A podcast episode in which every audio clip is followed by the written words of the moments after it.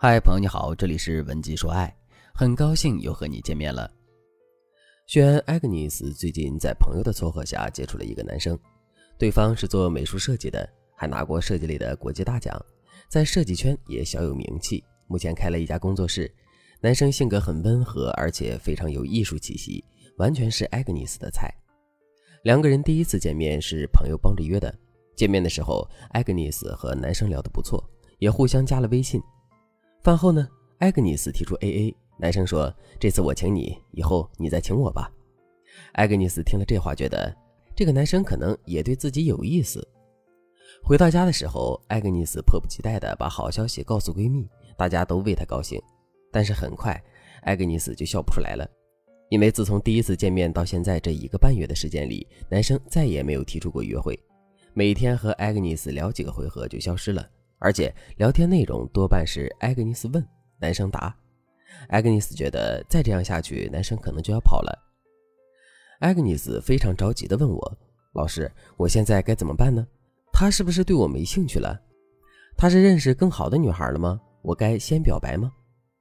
我很理解艾格尼斯着急上火的心情，但是越在这种时候，女生越要沉得住气。所以，我们不妨先分析一下男生的心里到底是怎么想的，再做决断。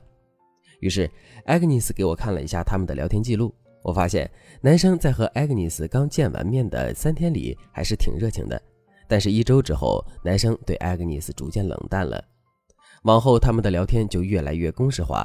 艾格尼斯不断的追问：“你在做什么？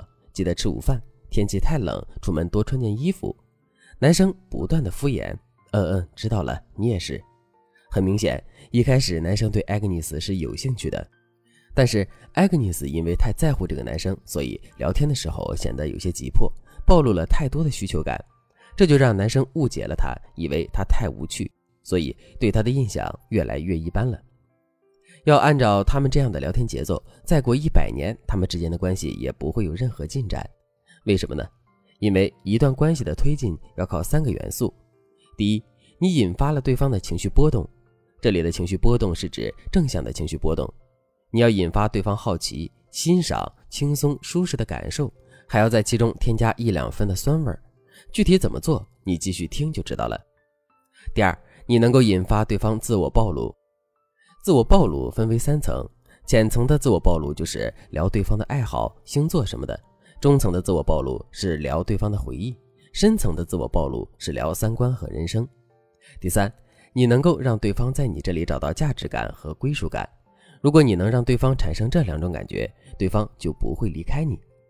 如何获得价值感和归属感呢？大家记住，价值感靠认可来维系，归属感靠支持来建立。认可指的是你要让男生感觉到被你尊重、欣赏；支持指的是你要让男生觉得你是自己人，你会站在他这一边。如果你能在恋爱中让对方拥有这三种感觉，那么你就没有拿不下的男神。当然，这三点里面包含的技巧和知识点非常多。如果你想成为一个恋爱达人，让心仪的男神离不开你，你就必须把这三元素修炼到炉火纯青才行。如果你不知道该怎么做，添加微信文姬零三三，文姬的全拼零三三，我们有专业的导师为你服务，手把手教你成为恋爱达人。现在我就告诉你一些能够让你做到以上三点的技巧，大家一定要收藏哦。第一个技巧，建立亲友话语体系。有这么两段对话，大家听一下。听完，我需要你做一个简单的判断：这两组交谈的人，哪一组关系更近？第一组对话，女生说：“你好，我是许阿姨介绍的，我叫小罗，很高兴认识你。请问您哪里高就？”男生说：“你好，我是小张，在银行工作。你呢，在哪里高就？”第二组对话，女生说：“我是 Agnes，，大家都叫我丸子。”男生说：“哈哈，丸子是不是肉乎乎的呀？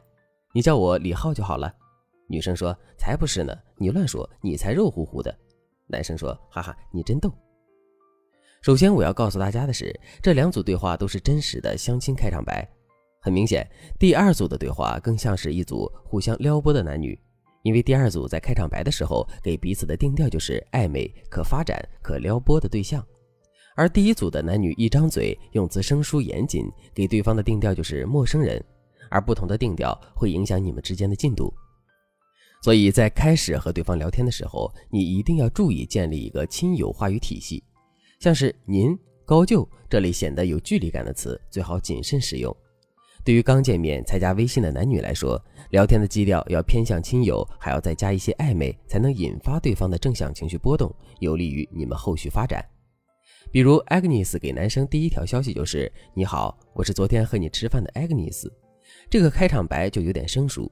如果你是 Agnes，你就可以说“我是 Agnes”。对了，昨天吃饭的时候你说工作室养了小猫，替我向他问好呀。你看，开场这么一聊，距离立刻就近了吧？第二个技巧，学会延伸话题。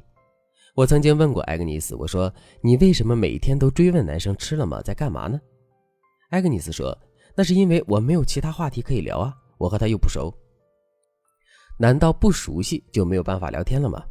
艾格尼斯完全可以分析一下男生的抖音、微博、朋友圈以及他最近点赞的文章，从中找到关于男生三观、性格特点、兴趣的信息，再来和男生聊天。比如。